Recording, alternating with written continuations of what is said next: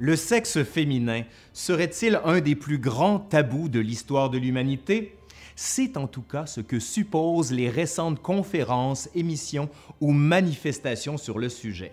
Au Japon, par exemple, l'art vaginal de Megumi Igarashi défraie régulièrement la chronique. Son tort?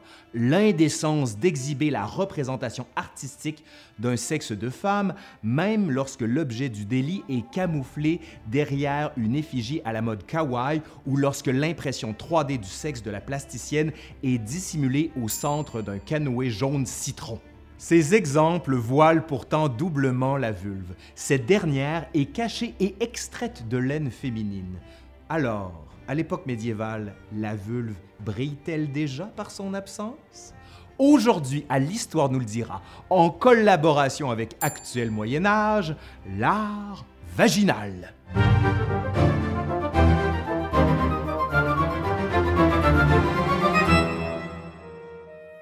À première vue, le tabou lié à l'art vaginal était déjà de mise au Moyen Âge. Il semblerait bien qu'une police et un berbe fassent le plus fréquemment l'affaire pour signaler l'intimité des jeunes femmes, comme si rien ne comblait l'entrecuisse féminine. Pourtant, bien que les représentations phalliques soient dominantes à l'époque médiévale, en témoignent les célèbres arbres à pénis ou arbres à bite, les médiévaux ne réchignent pas toujours à représenter le sexe des femmes. Exemple remarquable, une enseigne, c'est-à-dire une sorte de badge, montre une vulve couronnée, portée en triomphe par trois sexes d'hommes pourvus de bras, eux-mêmes constitués de membres phalliques. Loin d'être grivois, le sujet est sérieux et même sacré. Des spécialistes pensent que ces enseignes étaient portées par des pèlerins. Elles renverraient alors à des processions au cours desquelles une statue de la Vierge était portée en triomphe à travers la cité et signalerait ainsi le rôle primordial du sexe de Marie au moment de la conception christique. Quoi qu'il en soit, la vulve équivaut à la représentation de la femme. Force est d'observer que le sexe féminin révulse le Moyen Âge tout autant qu'il semble le fasciner. D'ailleurs, la mère de Jésus constitue un support fécond pour l'imaginaire de la représentation de l'intimité féminine.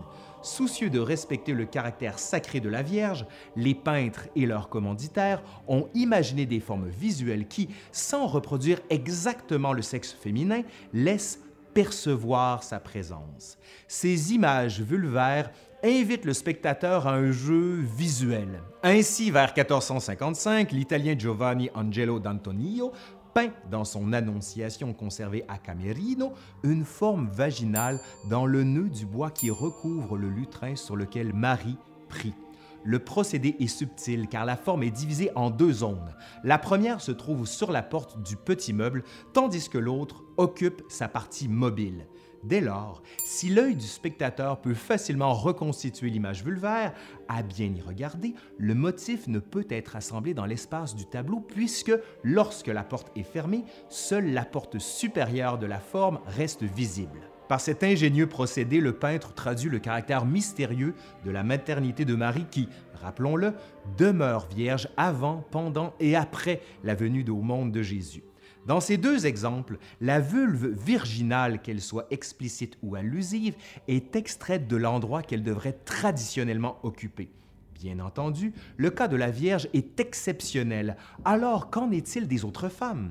Hélène de Troie est une figure mythique de la beauté féminine. Pourtant, dans son rapt peint par Zanobi Strozzi, la femme grecque, alors enlevée par le prince troyen Paris, est vêtue d'une élégante robe à la mode du 15e siècle. Élégante, certes. La robe est aussi très sage, sauf si on considère la forme qui se dessine dans le drapé de sa manche volante. Gonflée par le mouvement des figures, alors apparaît un vagin assez gigantesque compte tenu de la taille de la jeune femme. La signification de cette proéminence vulvaire est claire. Il s'agit de signaler le caractère adultérin de la relation qu'entretiennent les deux principaux protagonistes. De la même manière, une grâce sous les pinceaux de Sandro Botticelli, dans sa naissance de Vénus, présente gracieusement du bout des doigts un drapé à l'aspect vaginal. Une forme ovale et rougeâtre laisse délicatement s'échapper de son cœur une fleur. Si cette vulve textile prend place près du visage de la déesse de la beauté, Vénus, entièrement nue, cache sa poitrine et son pubis comme le faisait quelques siècles plus tôt sa semblable, la Vénus pudica de la statuaire antique. La pudeur de la déesse de la volupté ne serait-elle qu'un moyen pour le peintre de dévoiler davantage l'imaginaire du sexe féminin? Toujours est-il qu'au sein de ces représentations, la vulve a été déplacée de la figure vers un objet proche. Dans le premier cas, la manche volante d'Hélène, dans le second, le drapé, prêt à envelopper Vénus. Un tel procédé n'est pas sans rappeler les récentes initiatives pour valoriser les sexes féminins. Si le Museum of Vagina rassemble des images vulvaires variées, l'artiste anglais Jamie McCartney a moulé pour son Great Wall of Vagina 400 sculptures de sexe de femmes âgées de 18 à 76 ans. Ainsi, de l'époque contemporaine au Moyen Âge, isoler le sexe permet tout à la fois de polir l'objet licencieux tout en l'exhibant davantage. Effectivement, en extrayant le vagin de la femme, l'artiste pousse le spectateur à le chercher, le regarder, le découvrir. Et point non négligeable, la vulve y est représentée plus grande et donc plus détaillé. Isoler le vagin féminin pour mieux en détailler le contenu semble avoir inspiré la production littéraire, comme en témoigne un récit fort étonnant le roman de Renard. Contrairement à ce qu'indique son titre, ce texte n'est pas un roman, ou du moins pas dans le sens moderne du terme. Il s'agit d'une collection de divers récits écrits à partir du 12e siècle et appelés branches par les auteurs. L'intrigue se déroule à la cour des animaux autour d'un personnage, renard le goupil. C'est le terme médiéval pour désigner renard. Ce dernier s'étant imposé grâce au personnage du même nom, le mot renard. Mais dans ce contexte, l'une des branches propose une histoire des plus savoureuses, puisque Renard est représenté comme le créateur du vagin.